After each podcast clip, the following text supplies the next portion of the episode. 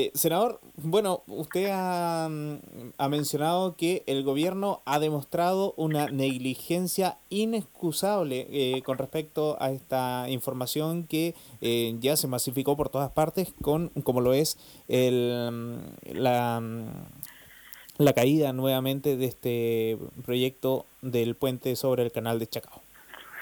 Por supuesto, me parece inexcusable que una obra, la más importante, la más significativa de nuestro país y la más emblemática para la región de los lagos, nuevamente sufra un percance.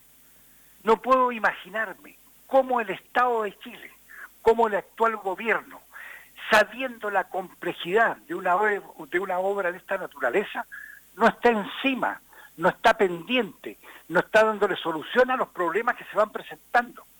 Porque en una obra de esta magnitud, evidentemente que se presentan problemas. Y para eso tiene a personal, a gente encargada de ir solucionando estos problemas. Ahora, si la empresa dice que hace tanto tiempo, N meses, ha dado a conocer la problemática que existe y el gobierno al día de hoy no da, no da respuesta, es una negligencia absoluta. Me parece inconcebible. Hay una inacción de este gobierno manifiesta y desgraciadamente se ha manifestado sobre todo en nuestra región. Ya que estamos hablando de Chiloé, ahí están paralizados todos los bordes costeros que estaban planificados como obras de Estado.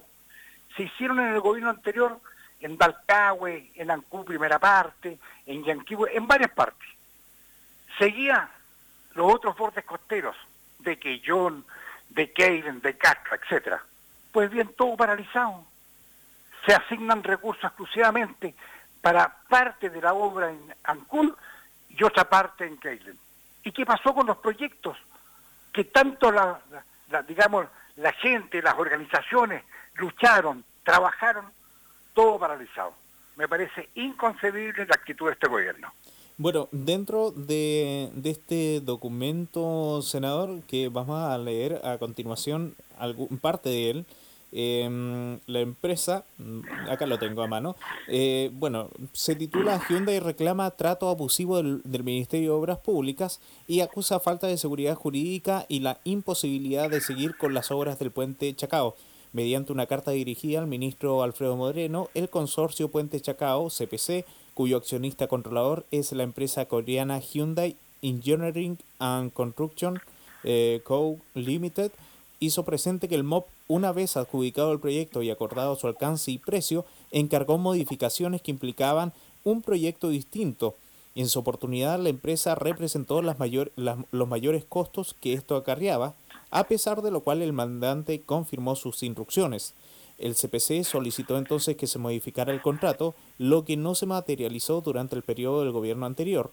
Por ello, CPC entregó toda la información a las nuevas autoridades, aunque el Ministerio de Obras Públicas aprobó en diciembre del 2018 el proyecto de ingeniería definitivo, no cumplió su compromiso de formalizar contractualmente los cambios al proyecto y compensar los mayores costos asociados a los cambios ordenados.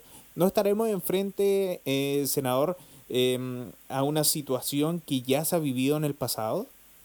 Por eso que le decía, esta es una obra de Estado. Si esto viene, acuérdese usted mm. que esta fue idea del diputado Garay. Correcto. Estamos hablando de la época del 60. Mm. Han pasado diversos gobiernos. Yo recuerdo cuando fui intendente, ya se empezó a mover esta parte de construcción del puente. Pasó el gobierno presidente Frey, presidente Lago, Bachelet 1, Piñera 1, Bachelet 2, y siguieron todos los estudios, qué sé yo, se paralizó en, en, uno de los gobiernos, se paralizó un par de años, continuó después. Por eso que ahora es una obra de Estado. Y el gobierno de turno le corresponde ir subsanando los problemas. ¿Me entiende lo que quiero decir? Correcto. Entonces, esa es la negligencia que yo reclamo. Porque si ellos sabían, porque si ya estamos hablando que la empresa representó hace un par de años atrás al gobierno de turno, el gobierno de turno aceptó la modificación o él hizo modificar, este gobierno asume la aposta y tiene que seguir así. Esta es una obra que no dura un gobierno, dura varios gobiernos. Eh, correcto, porque al final de cuentas, eh, lo que estamos viendo en esta situación en este día, lunes 23 de diciembre, vaya regalo de Navidad, Exactamente. es que ahora solamente pegó el reventón ya final, porque, por ejemplo, el Ceremi del Ministerio de Obras Públicas, cada vez que hablaba del puente, eh, decía que los pilotes iban bien. Exactamente. bueno, ¿y cuántas veces ha ido el presidente de la República a fotografiarse allá los pilotes? Correcto. Luego tenemos al Ceremi del Trabajo, eh, que indicaba que no había problemas con los trabajadores de la empresa. Entonces, algo quiere decir de que en parte si había este tipo de fiscalizaciones, si había este tipo de, declaraciones eh, a priori, em, había algo que estaba llamando la atención a lo mejor y no se quiso escalar este problema Santiago. No, no, si la ineptitud es manifiesta. Yo le acabo de decir lo que pasa con los bordes costeros. ¿Para qué decir con los temas de agua potable rural? ¿Para qué hablar de vivienda? ¿Para qué hablar de camino? Si hay una inacción, este gobierno está paralizado antes de las manifestaciones masivas que hemos tenido en todo el país, desde antes, pero no se quería creer. Hoy día se está viendo la realidad de este gobierno. Senador, usted em, durante estas jornadas, ¿qué gestiones va a hacer?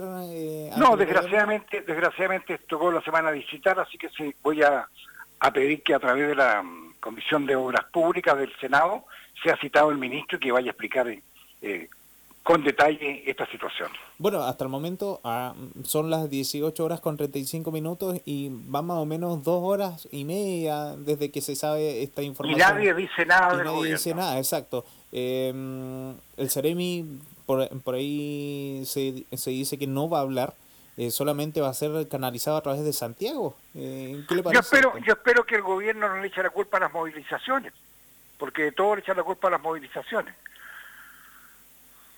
Bien, senador, pues esperemos que tengamos alguna eh, novedad acerca de este... Mire, si la este única novedad que debiéramos de tener ¿Mm? es una respuesta del, Estado de Chile, del gobierno actual, de que el puente se sigue construyendo. Esa es la única respuesta valedera. Y, y si no hay esta respuesta valedera, ¿qué va a hacer usted, senador? Bueno, algo habrá que hacer, porque significa que toda la propaganda que se ha hecho y el gasto en que se ha incurrido hasta hoy día es bastante suculento para dejar abandonada una obra de esta naturaleza. ¿El, ¿El, llamado al ministro Moreno, senador, para ir finalizando? No, por supuesto, llamado al gobierno, al gobierno en general y en, particular al ministro Moreno.